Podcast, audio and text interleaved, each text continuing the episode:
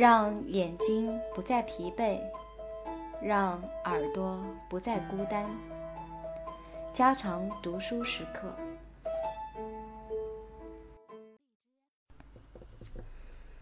第十三章：通过一扇狭小的窗户。生物学家乔治·沃特曾经把他从事的一项极为专门化的研究课题。眼睛的视觉色素，比作是一扇狭小的窗户。一个人离这扇小窗户比较远，他就只能看见窗外一点亮光；但当他向窗户走近些时，他所看到的窗外景象就越来越多，直到最后，当他贴近窗户时，他能够透过这个狭小的窗户看到。整个宇宙。这就是说，我们应该把我们研究工作的焦点先放在人体的个别细胞上，再放在细胞内部的细微结构上，最后再放在这些机构内部的基础反应上。只有当我们这样做的时候，我们才能够领悟到，偶然将外部化学物质。引入我们体内环境所带来的严重长远影响。医学研究仅仅在最近才注意到对个体细胞在产生能量过程中的功能研究。这种能量是生命存在所必不可少的。人体内能量产生的非凡机制，不仅仅对健康是个根本问题。对整个生命也是如此，它的重要性甚至胜过了最重要的器官，因为没有正常的和有效的产生能量的氧化作用功能，身体中的任何机能都不能发挥作用。然而，许多用于消除昆虫、啮齿动物和野草的化学药物都具有这样的特性。它们可以直接打击氧化作用，并且破坏这一系统奇妙的功能，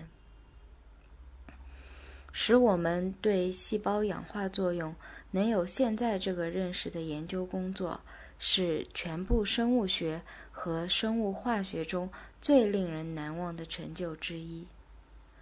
在这一工作上取得成就的人员名册中。包括着许多诺贝尔奖金获得者。在四分之一世纪的时间内，他凭靠着一些成为他的奠基石的更早期工作，一直在一步一步的不断前进着。现在，几乎在所有的细节方面都还有待深入。仅仅在最近十年内，全部研究工作。才形成了一个整体，这才使生物氧化作用变成了生物学家普通知识中的一部分。然而，更重要的一个事实是，在一九五零年之前，具有基本训练的医学人员甚至没有机会去实际体会这一生物氧化作用破坏所引起的变化和危害的深刻重要性。能量的产生并不是由任何专门化了的某一器官来完成的，而是由身体的所有细胞来完成的。一个活的细胞就像火焰一样，通过燃烧燃料去产生生命所必需的能量。这一比喻的诗意虽好，但精确性不足。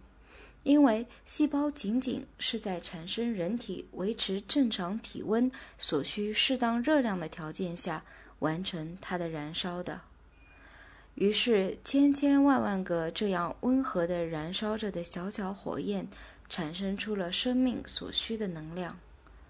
化学家尤金·拉宾诺维奇说：“如果这些小火焰都停止了燃烧，那么心脏再不能跳动。”植物再不能抵抗重力向上长，变形虫不再游泳，再没有感觉能通过神经奔跑，再没有思想能在人的大脑中闪现。在细胞中，物质转化为能量是一个川流不息的过程，是自然界更新循环之一，真像一个轮子不停地转动着。以葡萄糖形式存在的糖燃料，一粒儿一粒儿的，一个分子一个分子的填进了这个轮子。在循环的过程中，这些燃料分子就经历了分解。和一系列细微的化学变化，这些变化很有规律的，一环扣一环的进行着，每一环节都由一种具有专业化功能的酶支配和控制着。这种酶只干这一件事，其他什么都不管。在每一环节中都有能量产生和废物，二氧化碳和水排出。经过变化了的燃料分子又被输送到下一阶段。当这一转动的轮子转够一圈时，燃料分子耗尽而进入一种新状态。